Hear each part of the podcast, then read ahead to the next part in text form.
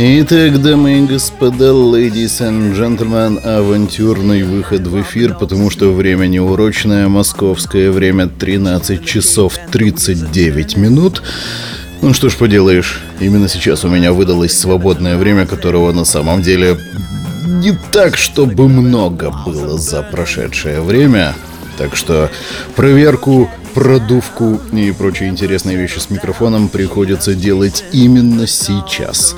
Интересно, будут ли сейчас какие-то слушатели, напишут ли они мне где-нибудь что-нибудь. Угу.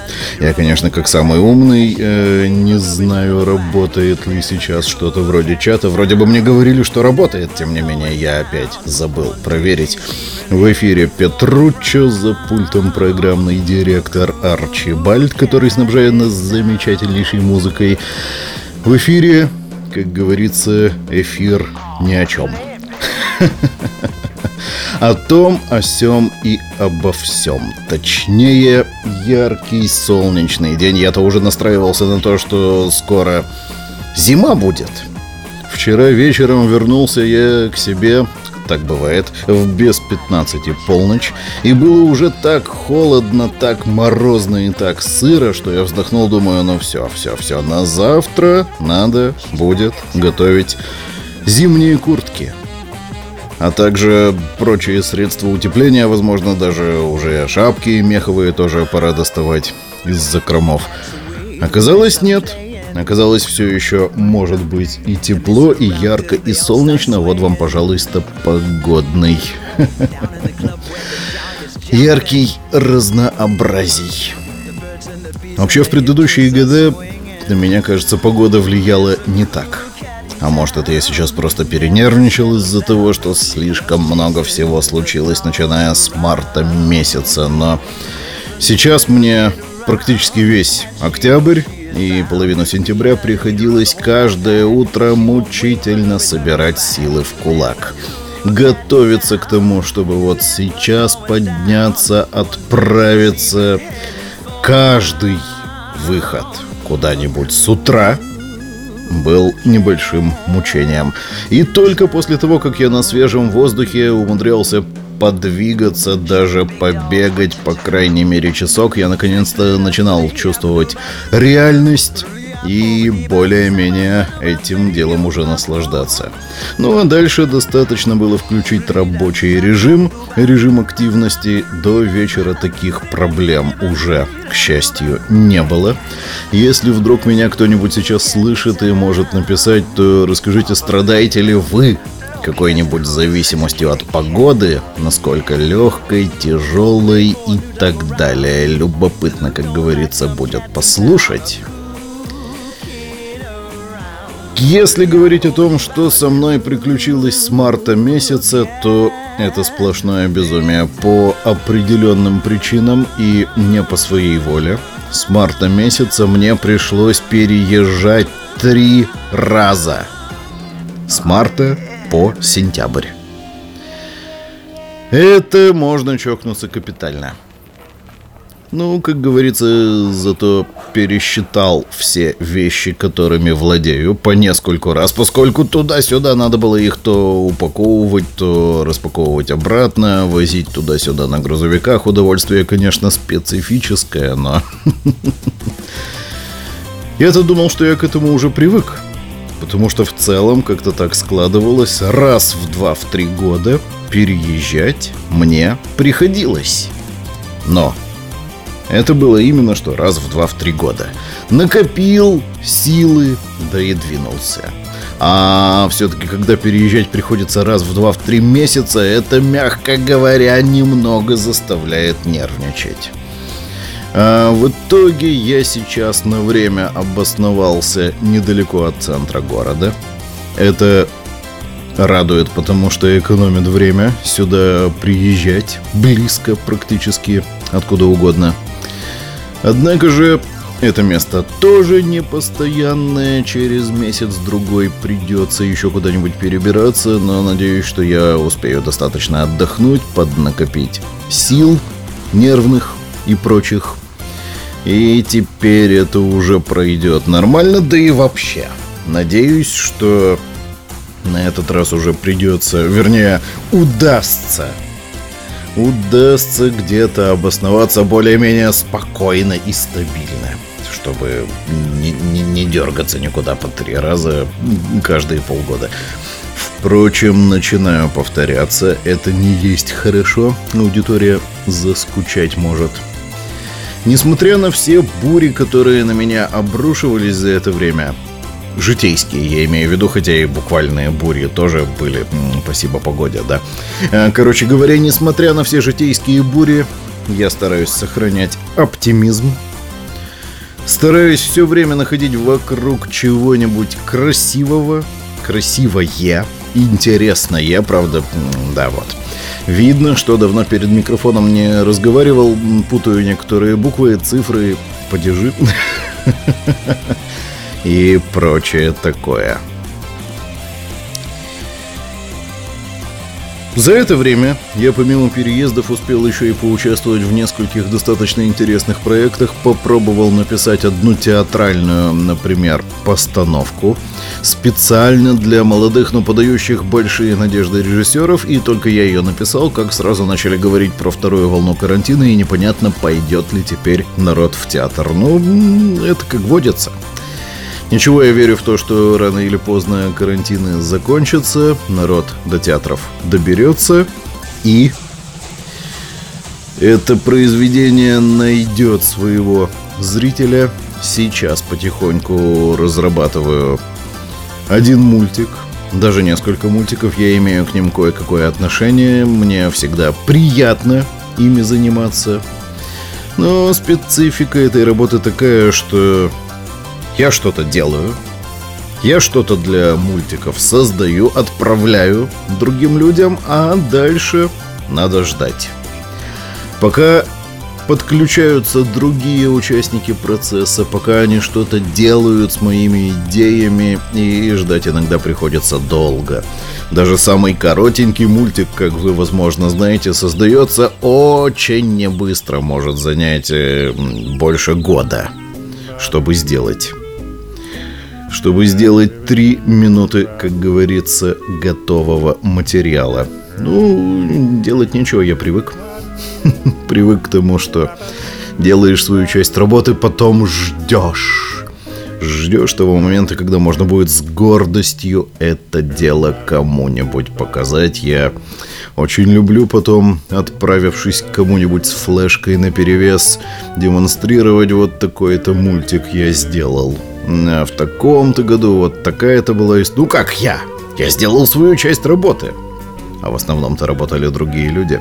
И показывать приходится довольно часто именно с флешки, потому что далеко не все есть в интернете по определенным причинам.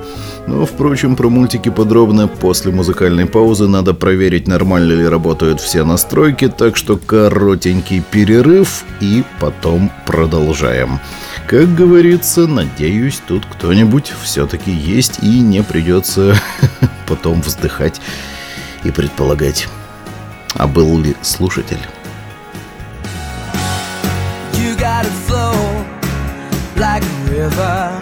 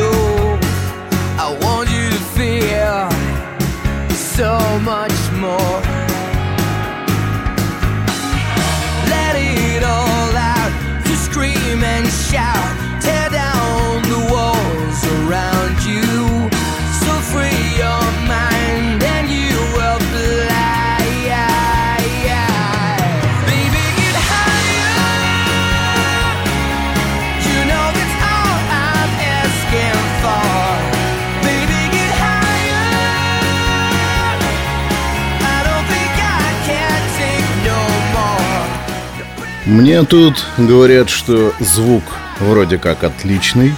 Спасибо на добром слове.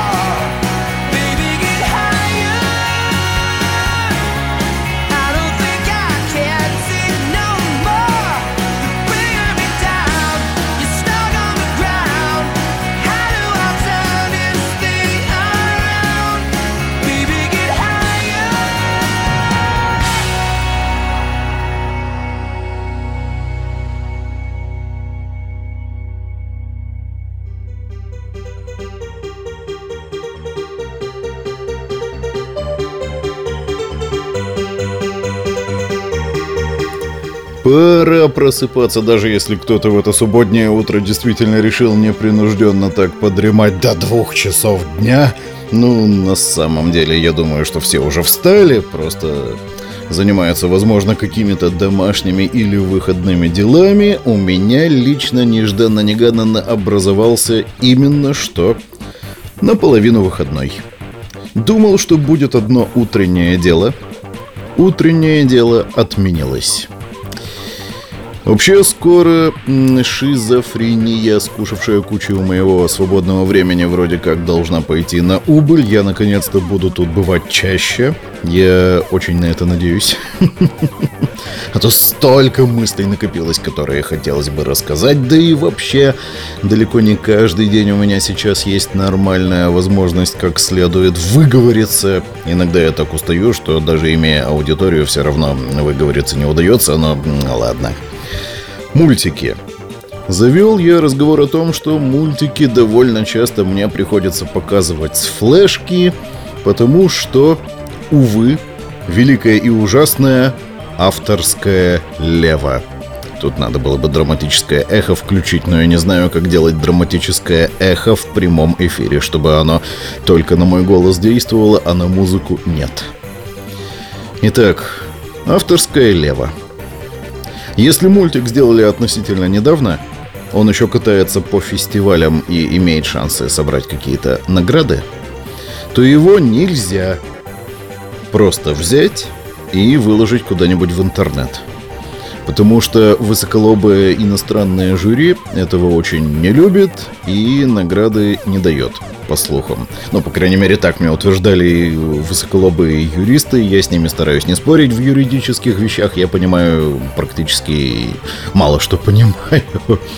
Итого, до тех пор, пока не закончится, так сказать, прокатная история, пока мультик не прокатится по всем фестивалям, куда его хотят отправить, его в открытом доступе, как правило, нету. Но как один из, так сказать, творцов, я имею полное право его продемонстрировать в частном порядке. Закатав на флешку или на планшет и показав лично, персонально тем зрителям, каким захочу.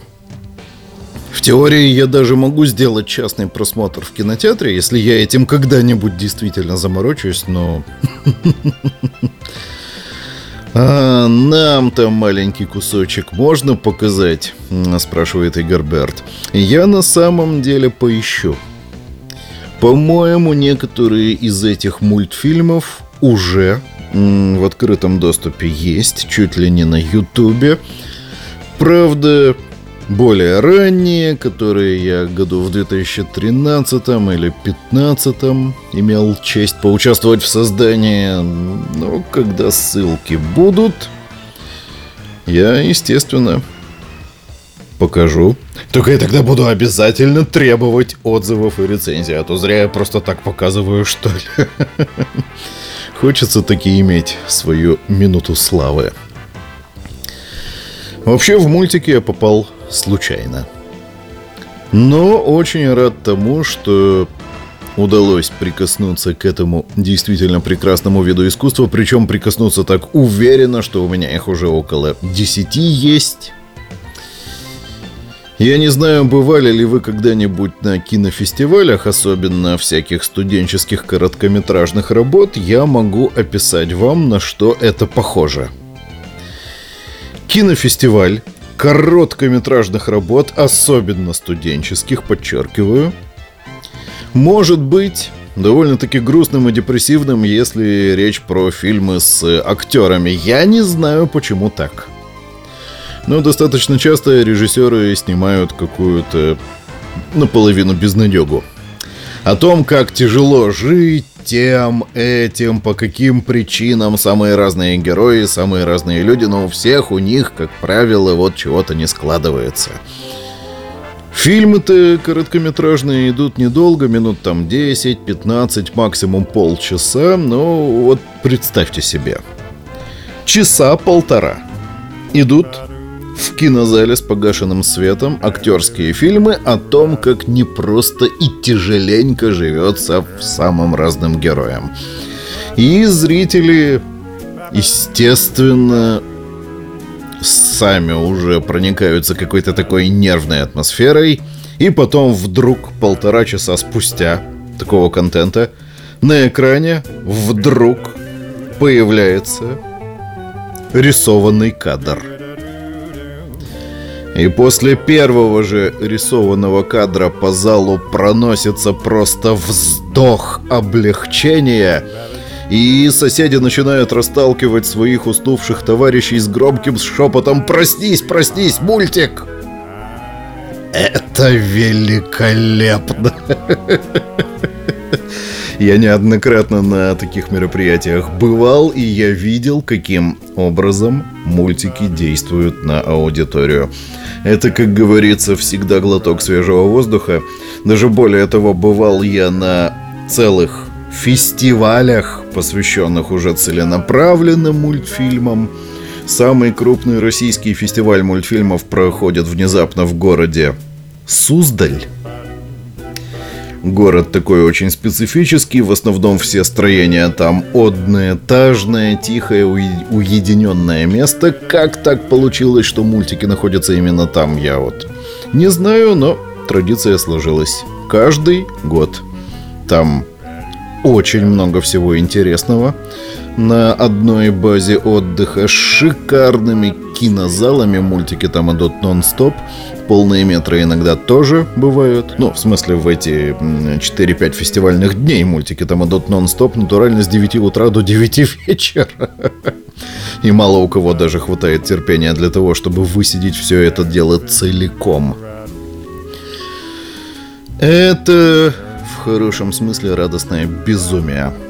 Три раза мне удавалось туда выбраться, три раза я был этому безумно рад. Я даже в этом году тоже подумывал доехать, но, естественно, в этом году вмешался карантин, и массовые мероприятия рекомендовали ограничить, так что жюри это дело каким-то образом смотрело, а простые зрители, видимо, будут ждать следующего года. Будем надеяться, что в следующем году состоится, и что действительно можно будет снова это место навестить, посетить. Ну и для того, чтобы все-таки поддерживать баланс, ухожу на очередную специфическую музыкальную паузу, как это я умею. Если вы слышите это в прямом эфире, то напишите, пожалуйста, какой-нибудь знак препинания, чтобы я видел, есть ли тут слушатели там. Плюсик, скобочку, циферку, что угодно. Музыкальная пауза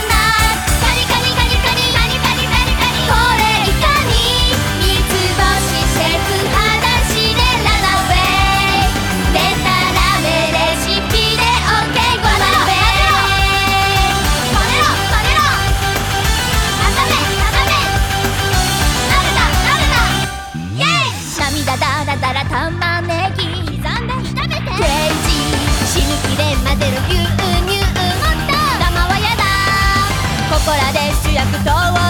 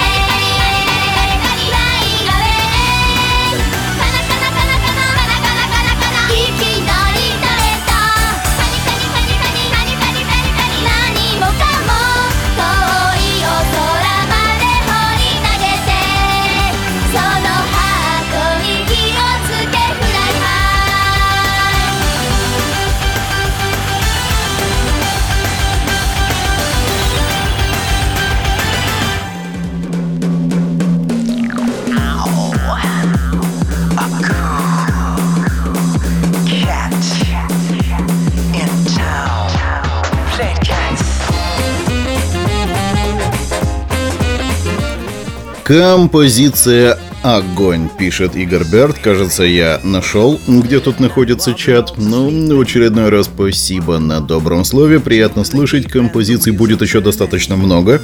Я более-менее заготовил. Не знаю, правда, как они понравятся аудитории. Вкусы музыкальные у меня могут быть специфические. Тем более, я довольно-таки лихорадочно сегодня выбирал то, что прозвучит. Открыл папку со своей музыкальной коллекцией, увидел, что там 30 гигабайт, запустил Winamp, загнал это все в Winamp, включил случайный выбор, смотрел, что мне Winamp наугад подкидывает, если нравилось, то брал. Еще штук 6 песен точно прозвучит, когда я буду уставать достаточно, чтобы выключать микрофон. Так, кто к нам еще присоединяется? Мифика. Мифика, привет. Кажется, тебя я тут еще ни разу не видел. Ну, хотя, учитывая, сколько раз я сюда выбирался, наверное, раз 8 или 9 максимум я звучал на этом радио, приложу все усилия, чтобы исправиться. К сожалению, Реал суровый и беспощадный не всегда дает мне возможность сидеть перед микрофоном столько, сколько я захочу. Тем более, Довольно часто бывает, что я освобождаюсь как-нибудь вечером, и силы-то еще, может, и могут-то быть на ночном эфире, но рядом уже спят. И как бы будить людей тоже не хочется. И мне скажешь, заткните уши, у меня слушатели и так далее. А, а вещать с телефона это немного не то. Это много не то. Итак, фестивали. На фестивале в Суздале у меня даже был такой специфический опыт участия в питчинге. Сам я, правда, там не участвовал, я помогал. Участвовала главным образом режиссерша, которая пыталась продвинуть свой собственный проект. Я все еще надеюсь, что когда-нибудь он будет реализован. Проект, на мой взгляд, действительно замечательный.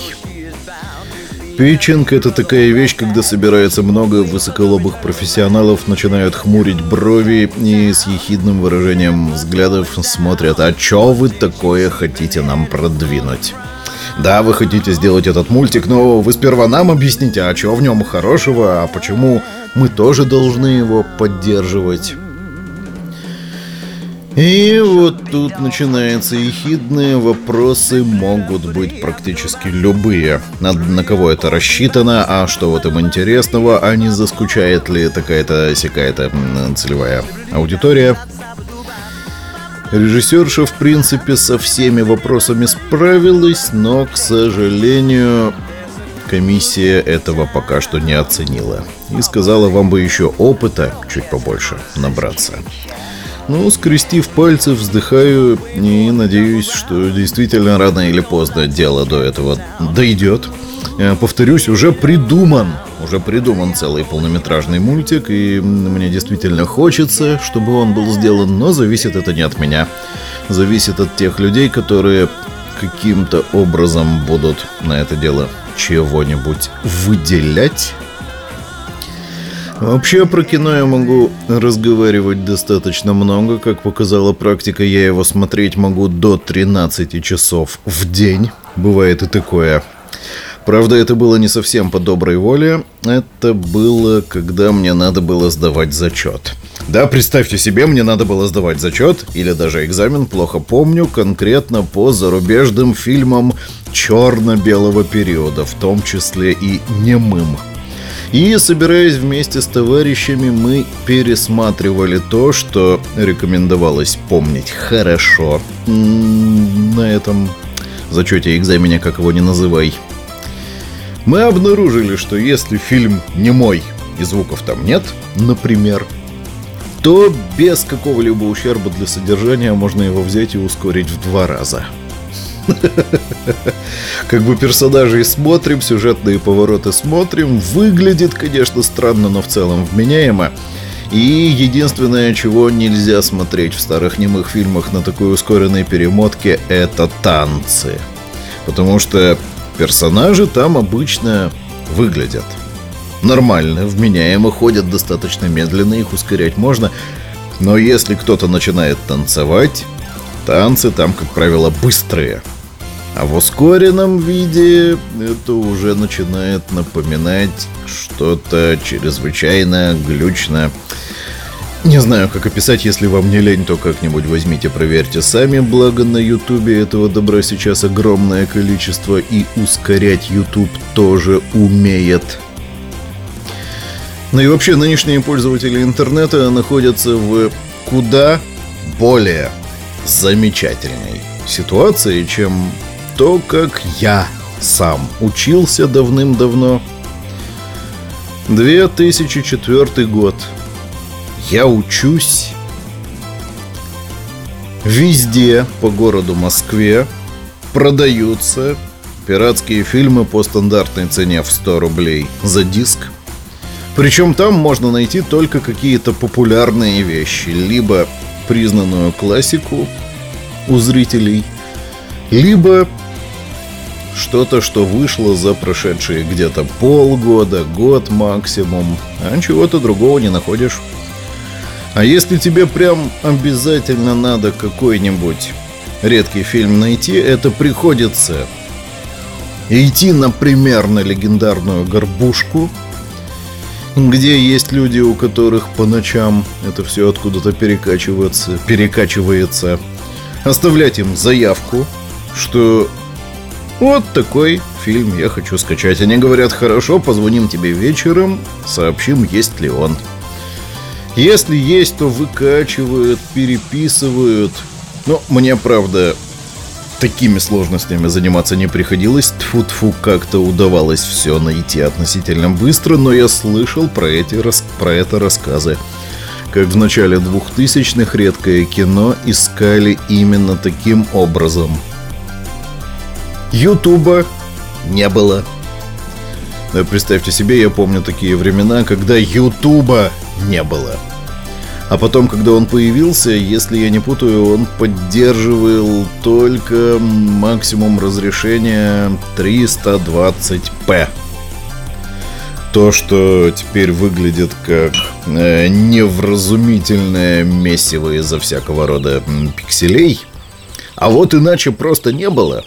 И какие-то легендарные видео того времени, которые люди вот просто так засняли, чтобы всех повеселить. Сейчас только в таком виде им можно найти, и это достаточно непривычно. Потом, когда YouTube, кстати, реально только-только появился, и вместе с ним Rutube, наш аналог. Кстати, Rutube появился даже раньше. Его не так мощно пиарили, к сожалению, но я этот момент помню. Короче говоря, тогда сама концепция Ютуба была совсем другая. Люди выкладывали в основном видео именно для того, чтобы всех повеселить. Креатива было больше каких-то интересных вещей, на мой взгляд, было больше. В основном все было достаточно такое короткое, концентрированное. И я еще помню, как мы это с друзьями смотрели, собираясь где-нибудь с ночевкой включить компьютер, запустить это дело, грузилось все медленно, потому что скорость интернета тогда тоже была далеко не такая, как сейчас, но тем не менее. А нынешний YouTube, не то что туда выкладывают, к сожалению, вот именно потерял этот, на мой взгляд, потерял дух авантюризма, дух вот открывания чего-то нового. Сейчас-то видео гораздо больше, но они в основном какие-то на порядок более коммерциализированные. Так, ну ладно, так как я в очередной раз подустал, уходим на еще одну, естественно, специфическую композицию. Как говорится, не переключайтесь, это еще далеко не все, и по-прежнему прошу вас написать какой-нибудь знак препинания в чат. Лично это покажет, что вы тут есть, и вы это дело слушаете.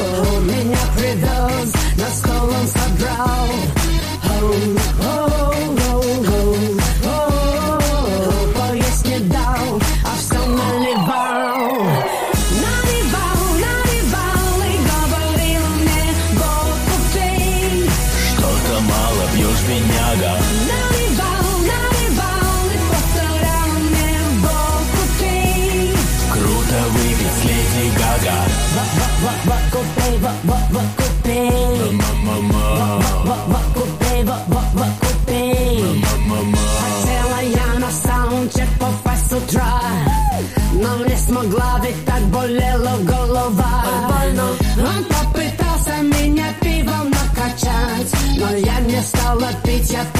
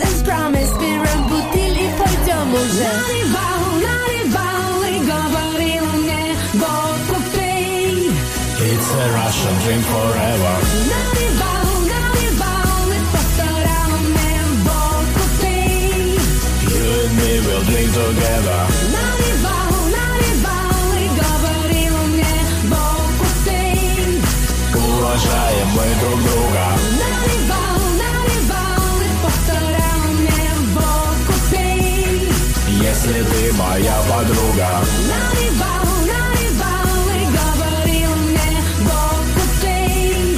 Что-то мало пьешь, бедняга Наливал, наливал и повторял мне, вот купи. Круто выпить с Леди Гага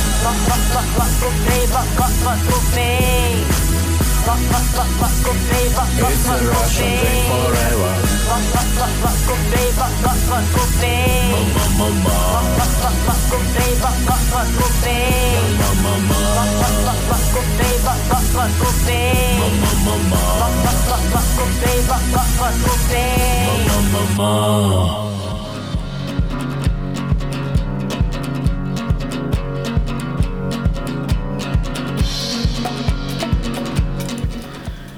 Кажется, на этот раз никакие программы не брыкаются, не вредничают, по крайней мере во время эфира, а то такое за ними тоже водятся.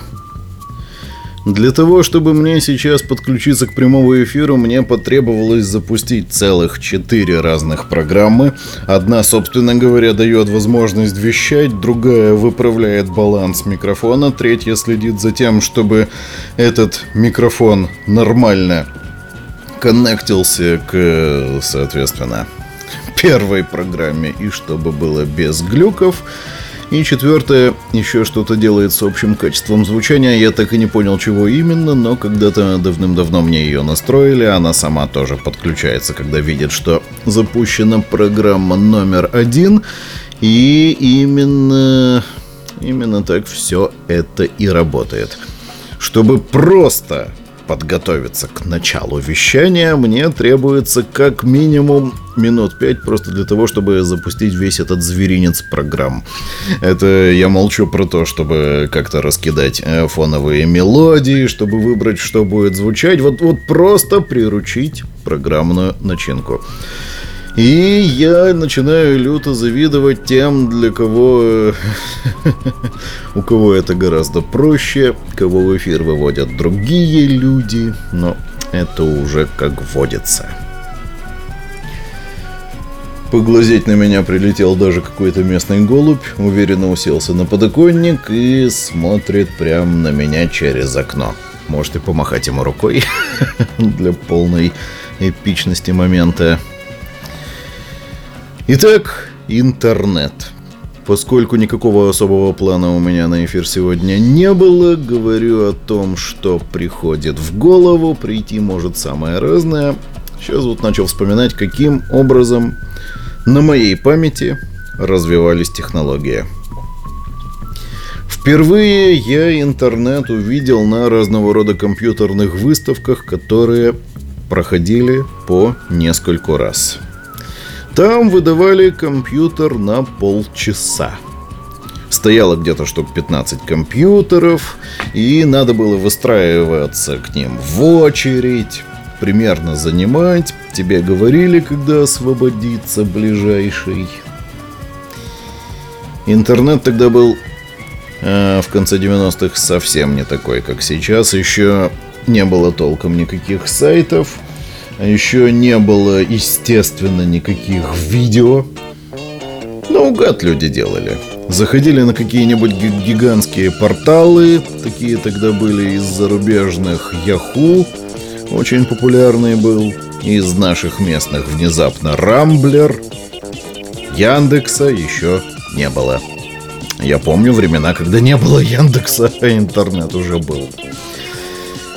На портале давали, давались, давалось, э, русский язык уже немного забываю, велик могучим русский языка, Э, содержалось много ссылок на разные ресурсы, собранные по определенным темам. То есть ты выбираешь категорию, а куда бы ты хотел зайти. И в основном Тогда вот на этих выставках интернет был чисто чем-то таким развлекательным. Вот смотришь, что люди пишут. Все сайты в основном были такими достаточно простыми, текстовыми. А, кое-где делали немножечко анимированный фон. Какие-то картинки на 4 кадра там мелькали, немного оживляли пейзаж. Очень любили какую-то мелодию фоном на эти сайты ставить, но это если звук был включен. Я-то в основном без, звук, без звука это все наблюдал. Потом я помню, как изобрели Flash. И моментально появилась куча каких-то простеньких игровых сайтов, где можно было себе игру запустить, управляющейся с клавиатуры, ну там из серии палка-палка огуре- огуречек ведешь ты какого-нибудь персонажа почту, например, собирать. Это было по-своему эпично. Видео... Я даже не помню, когда появилось видео. Интернетовское помню, когда стало модно себе заводить почты, и все одноклассники их себе кинулись делать. Вот просто так. Э, Хотя мало кто туда чего-то писал, кроме рекламы. Реклама приходила постоянно. Но вот осень 2000 года все себе в интернете делали почту, на всякий случай ими обменивались, и при том, что дома ни у кого толком интернета не было, это исключительно посиделки во, во всякого рода кафе, а, где повременная была оплата, надо было четко заявить, ты на сколько приходишь, на 10 минут, на полчаса, на час, а по окончанию времени автоматика тебя от крыл- клавиатуры отрубает, и надо доплачивать, если ты хочешь таки что-то сохранить. На интернет-кафе я осуществлял периодические набеги с дискетами. Да, тогда были еще дискеты, я их помню, трехдюймовые дискета работала в среднем месяца два. Потом ломалась и надо было отправляться куда-нибудь на рынок за новой. Ну, какие-то интересные там статьи или даже книги, которые я научился читать с экрана, я именно на дискетах себе добывал. Потом приходил, выгружал это все на домашний компьютер. И дальше, когда в 2003 году уже изобрели флешки, это было замечательно. Помню, как я купил флешку на 64 мегабайта. И прикинув, понял, что флешка до 64 мегабайта это практически как 20 дискет, которые вмещали около 3 мегабайт. Это можно где-то 10 mp3-шек наугад стянуть. Когда было время, когда надо было поискать чего-то, что может пригодиться на учебе или еще где-нибудь, с одноклассниками выбирались в интернет-кафе на ночь. Причем это стоило даже относительно дешево. Ночь в интернет-кафе стоила практически как два часа в дневное время. Когда надоедало сидеть за компьютером, э, выходили чуть-чуть погулять, Потом возвращались обратно, сидели дальше, переписывались с людьми, которые тогда во всякого рода чатах сидели. Чатов было много. Люди туда наугад заходили, что-нибудь обсудить, действительно там могли проводить время часами. Напоминаю, Ютуба еще не было, сайтов такого порядка не было. Вот чатами себя и развлекали. Иногда я действительно поэтому скучаю, там была своя неповторимая атмосфера. А что-то пару лет назад ностальгия приходила, я попробовал ее по поискать еще раз. Есть ли что-то такое? Увы, сами сайты-то остались. Но вот именно людей там стало в сотни раз меньше. И как бы уже нет такого, чтобы 15 чатов по разной тематике, то есть в каждой из комнат общаются на какую-то определенную тему, и по 20, по 30 человек в каждой из этих комнат есть. Вот такого я уже не видел достаточно давно, но либо я не знаю, где нынешние чаты тусуются.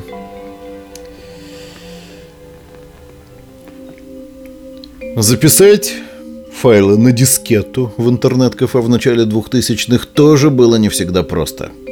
Многие экономили, блин. И компьютеры для посетителей у них были без дисководов. Дисковод был один у администратора, надо было к нему подойти, протянуть дискету и сказать, вот поставьте, пожалуйста, я сейчас такого-то компьютера на нее буду записывать. Иногда могла возникнуть даже очередь, если там несколько студентов одновременно, например, сидит и что-нибудь туда хочет сохранять. Один раз сидел я вот так вот на ночном дежурстве в интернет-кафе, думаю, так, все, надо это дело немедленно сохранить. Протягиваю дискету и весь мыслями в разговоре в чате а, что-то сказал и вижу все вокруг смеются. И только через пару секунд до меня доходит, что же я сказал. Когда мысль занята, такое бывает. Представьте, протягиваю я администратору эту дискету на расстояние и, глядя в монитор, громко уверенно заявляю «Эй, человек, поставь дискету, пожалуйста!» Я не знаю, как это получилось. Но, естественно, все вокруг засмеялись и... Эй, человек, поставь дискету.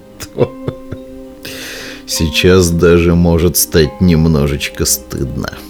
Ну и для того, чтобы стыдно не стало, уходим на непредсказуемую музыкальную паузу. Запас песен у меня пока что есть, в том числе на разных специальных языках.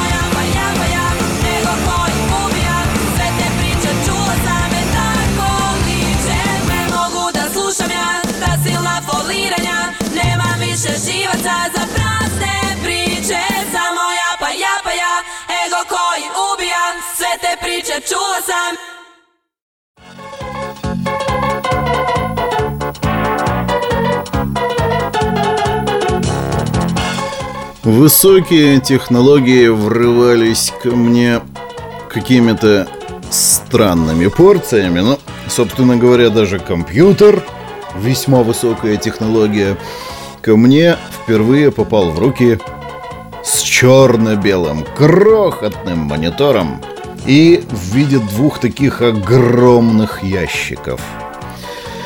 Представьте себе, два огромных ящика, по размеру каждый из них где-то в три раза больше стандартного большого нынешнего ноутбука. И это все процессор, память, да-да-да. Такие советские компьютеры по системе ES1840. И работало это чудо-юдо техники на 5-дюймовых дискетах. Это еще более древняя технология, чем трехдюймовые, которые, возможно, вы даже помните. Пятидюймовые помнят мало кто, но, тем не менее, я их тоже застал. Они были гибкие, и надо было аккуратно их вставлять, вручную защелкивать за ними такую шторочку, ручечку. Трехдюймовые были гораздо проще, их автоматом надо было вставлять.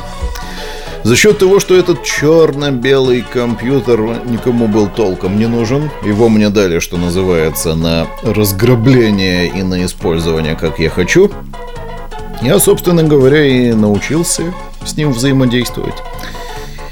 Делал, что хотел. Мало того, что запускал игры, так еще и менял настройки программ, переносил файлы, потихоньку учился печатать как на русском, так и на английском языках. Потом а, попали ко мне в руки э, системы программирования Turbo Pascal. Был такой давным-давно.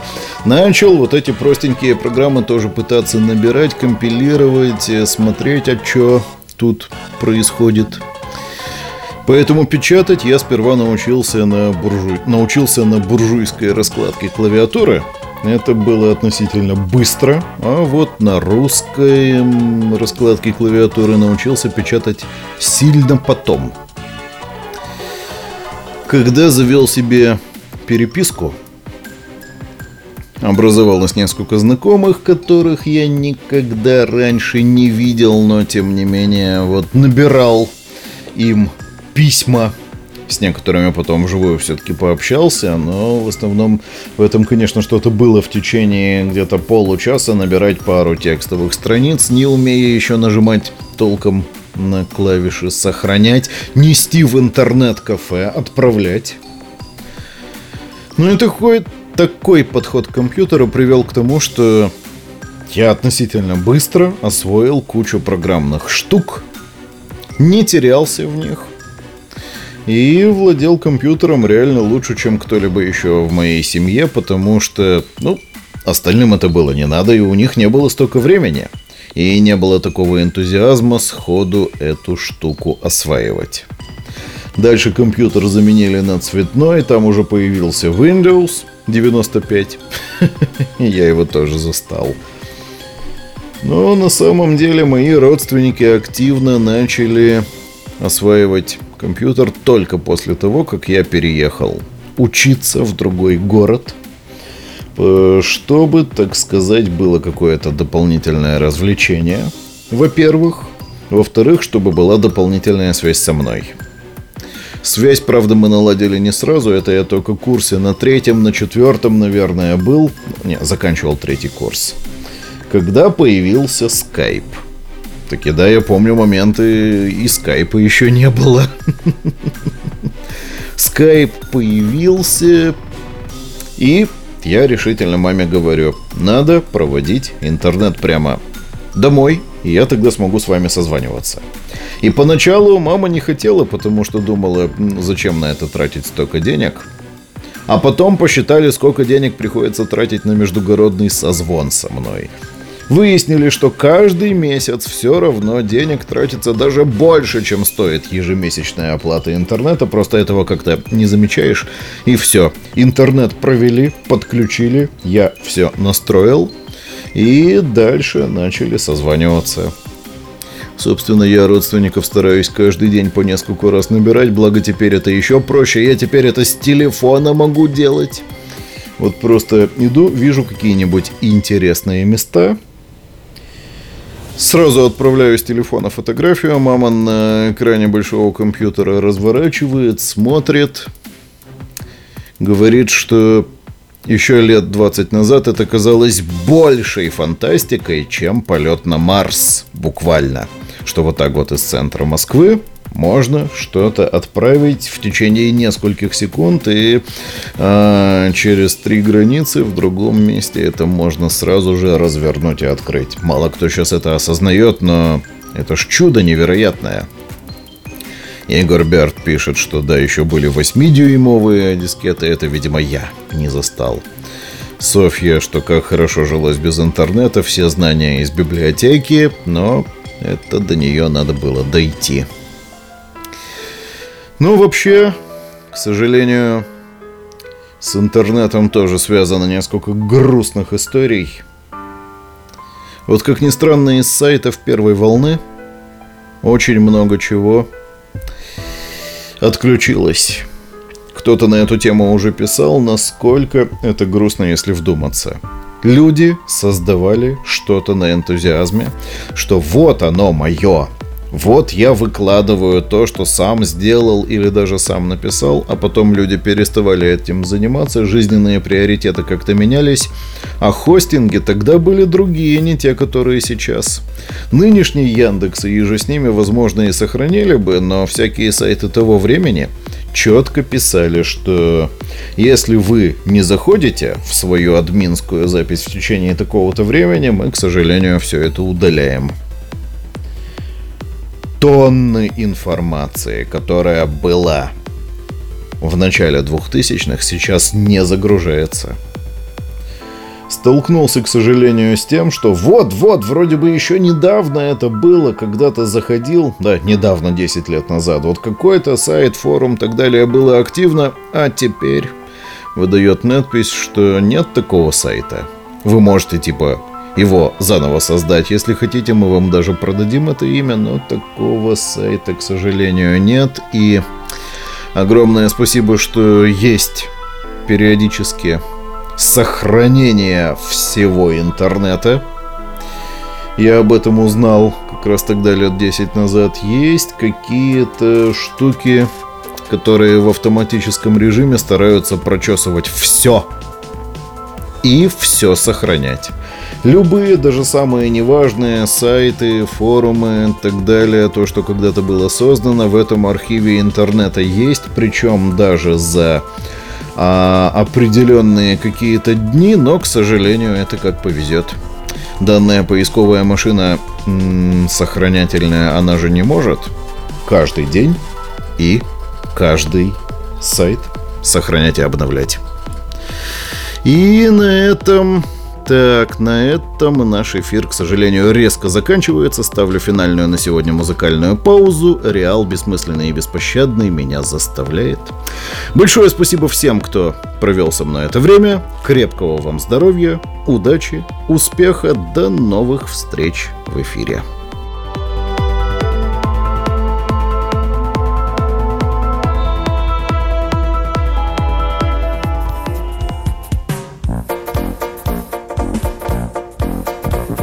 Давным-давно жил пастушок, был у него мешок. В мешке лежали восемь нот и маленький рожок. И подпевала вся земля, когда рожок ему Пел до, ре, ми, и фа, соль, ля, и ля, и си, ему И до, ре, ми, фа, соль, ля, и си, ему Уснул однажды пастушок и уронил мешок И восемь нот, веселых нот, упали на лужок И раскатились, как фасоль, все ноты по нему И до, ре, ми, и фа, и соль, и ля, и си, и му И до ре ми фа соль и си му. Пастух обшарил свой мешок, он обыскал весь луг, Нашел семь нот, но не найдет восьмой пропавший звук. И тут корова подошла задумчиво к нему, И к небу морду подняла и замычала. «Му», И стало ясно все ему. Когда корова, когда корова замычит, Звучит восьмая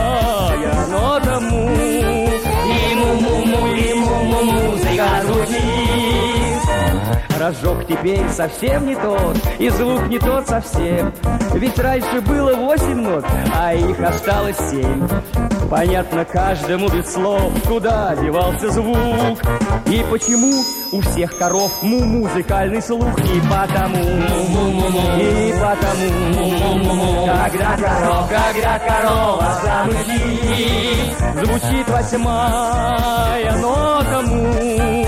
E mu mu mu e mu mu mu e kazushi e patamu e patamu mu mu mu mu gagda karo gagda karo masamuji sushi doce mo no kamu e mu mu mu e mu mu mu e kazushi sushi doce mo E mu mu mu e mu mu mu se gasmuji.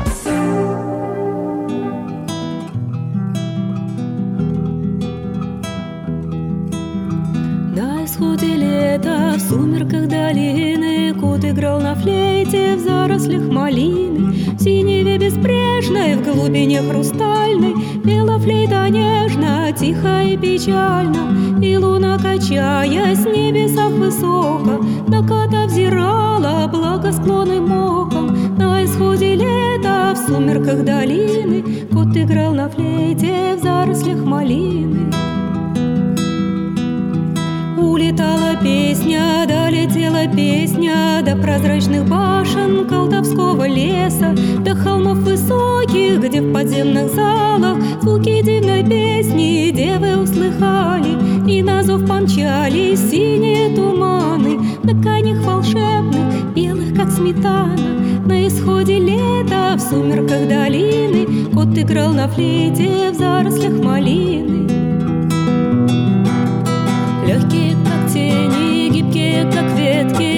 Танцевали девы под медовым светом И блестели влажно камни ожерели. Бубенцы запястья бронзово звенели. На исходе лета в сумерках долины. Кот играл на флейте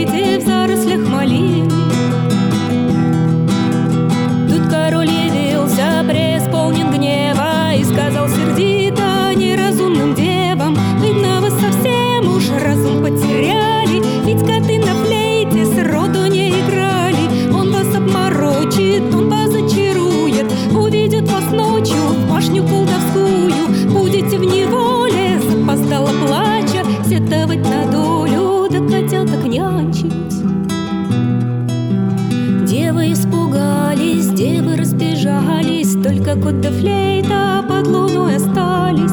И луна, качаясь в небесах высоко, На кота взирала благосклонным оком. Пела флейта грустно, и ее заслышав, От большого чувства всхлипывали мыши.